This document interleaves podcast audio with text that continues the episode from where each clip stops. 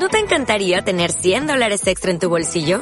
Haz que un experto bilingüe de TurboTax declare tus impuestos para el 31 de marzo y obtén 100 dólares de vuelta al instante. Porque no importa cuáles hayan sido tus logros del año pasado, TurboTax hace que cuenten. Obtén 100 dólares de vuelta y tus impuestos con 100% de precisión. Solo con Intuit TurboTax. Debes declarar para el 31 de marzo. Crédito solo aplicable al costo de la presentación federal con TurboTax Full Service. Oferta sujeta a cambios o cancelación en cualquier momento.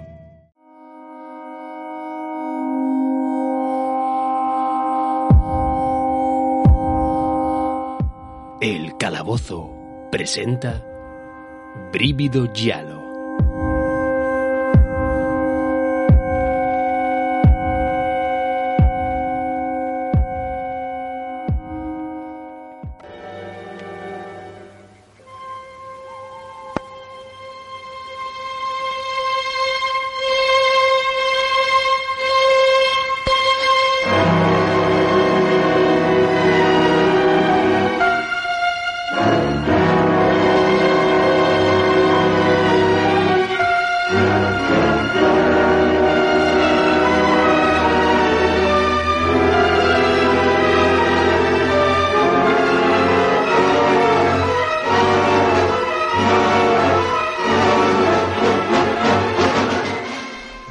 Bienvenidos camaradas a una película más de este especial de Brívido Giallo y seguimos con La Hiena de Londres dirigida por Gino Mangini 1964, La Hiena di Londra.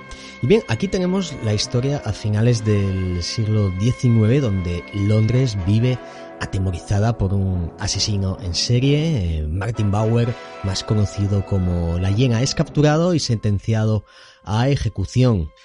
Tenemos, por cierto, al principio una escena en la que va por el corredor de la muerte, ¿no? Con una cara absolutamente psicopática, ¿no? Tras la ejecución, su, su ataúd aparece vacío y es que parece ser que el cuerpo de la hiena ha desaparecido y los homicidios vuelven a atemorizar a la capital británica.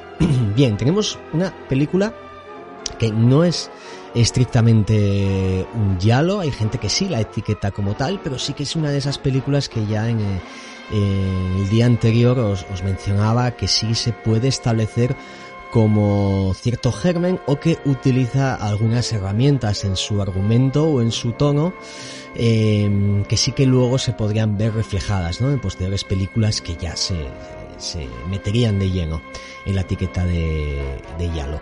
Tenemos, bueno, es una película que, como os digo, utiliza esas ejecuciones argumentales vistas después. Aquí, en este caso, podemos decir que en cuanto a estética, también en blanco y negro, al igual que la película de ayer de Mario Baba, se asemeja un poco al, al gótico italiano, ¿no? Esas localizaciones tan barrocas, esa tonalidad tan de penumbra, pero sí que es cierto que su estructura de, asesinatos encadenados con un serial killer por ahí rondando la hace yo creo que totalmente merecedora de recuperación y análisis dentro de este contexto que eh, intento repasar, ¿no? El, el thriller italiano. Es una película eh, dirigida con cierto interés en cuanto a la, a la estética. Adelanto también que mmm, era habitual, ¿no? En este tipo de películas, a veces con unos guiones no muy depurados, que habría algunas irregularidades argumentales, ¿no? Ya que, bueno, mm, la hiena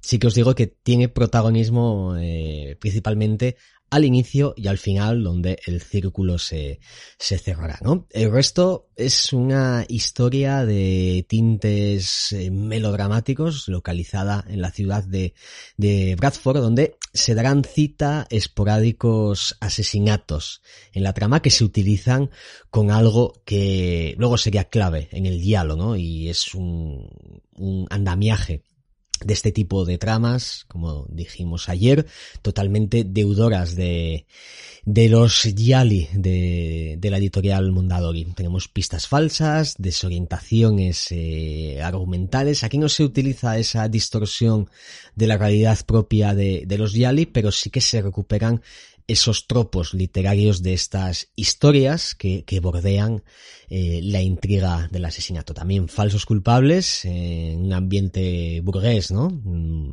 muy italiano esto, esto de meter en un contexto de burguesía o de clases altas y sacar a la luz un reverso un poco oscuro, tenebroso, ¿no? Las miserias de, de la burguesía, un, un, un elemento que desde Italia eh, vieron como muy interesante de, de analizar.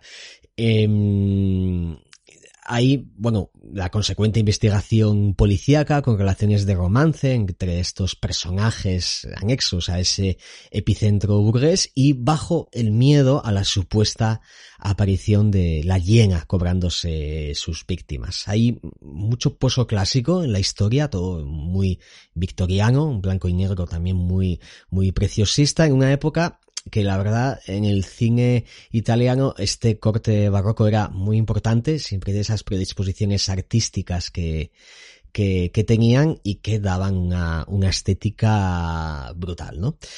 Sí que os digo que es una película confusa, hay que prestar muchísima atención al conjunto de personajes y sus reacciones, eh, ya que bueno, básicamente desde el guion se crea una pista falsa, algo difícil de seguir, ¿vale? Tampoco quiero desvelar eh, demasiado más.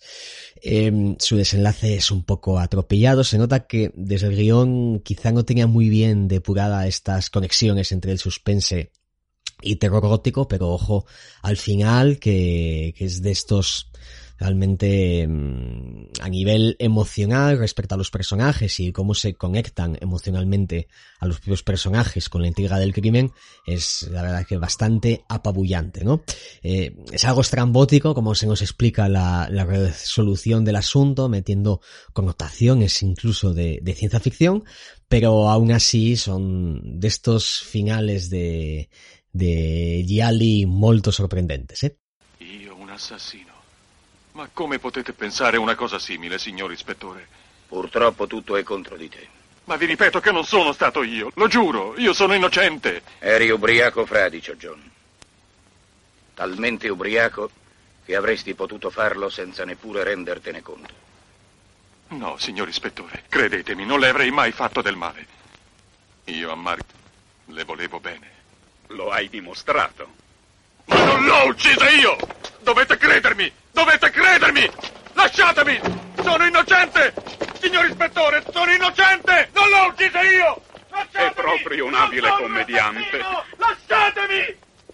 Dottor Dalton, ispettore. Bene, fallo entrare. Bien, dirige la película Gino Mangini bajo el seudónimo de Henry Wilson, quien también escribe la, la, película y tenemos, como no podía ser de otra manera, algunos rostros populares del cinema bis italiano de, de la época, como Giotto Tempestini, Diana Martín, Luciano eh, Pigozzi, este bajo el seudónimo de Alan Collins, que seguramente lo, habéis, lo habréis visto en un montón de explotación italiana de, de, los 80, especialmente con Bruno Mattei y Antonio Margheriti, con los que colaboró de manera bastante efusiva en ese, en ese periodo de decadencia de, de los subgéneros. Pero el rostro más conocido del reparto es eh, Tony Kendall, un modelo romano reconvertido actor que, bueno, se hizo toda una celebridad en Italia. Él tiene un papel muy icónico y por el que siempre será recordado. El comisario X de una inolvidable saga de, películas de, acción que coprodujeron italianos y alemanes, pero claro, a Kendall también hemos podido verle en La frusta del corpo de Mario Bava, eh, fue Django en Django desafía a Sartana y colaboró con Amando de Osorio en las eh, garras de, de Lorelei, entre otras películas que también hizo a lo largo de, de, los años y que le convierten en una pequeña gran celebridad de, de cinema bis italiano desde los años 60, ¿no? En la música de esta La llena de Londres tenemos a Francesco De Masi, muy, muy presente también años después en todo tipo de, de subgéneros y, en fin, mmm, una película la verdad es que creo que bastante desconocida, que no se suele repescar a no ser que uno se, se meta en estas labores de arqueología e intentar descifrar algunos parámetros que antes de la explosión del diálogo ya se apropiaban algunas películas, pero que corresponde a esa maravillosa década de los 60 donde Italia se volvía eh, muy barroca, Italia se atrevía a jugar con elementos bastante cruentos, se atrevía a mm, meter en sus historias a serial killers y asesinatos encadenados y que luego, como ya sabemos, esto explotaría en ese diálogo que iremos eh, descubriendo y, desarrollando a lo largo de, de estos 10 días. Así que, sin más, mañana otra pieza de suspense, mañana otra pieza también muy interesante en esta etapa en la que estamos todavía descifrando algunos de los tropos que luego como sabemos, serían andamiajes de esas películas, de esos yali que tantos nos apasionan. Así que hasta siempre, camaradas.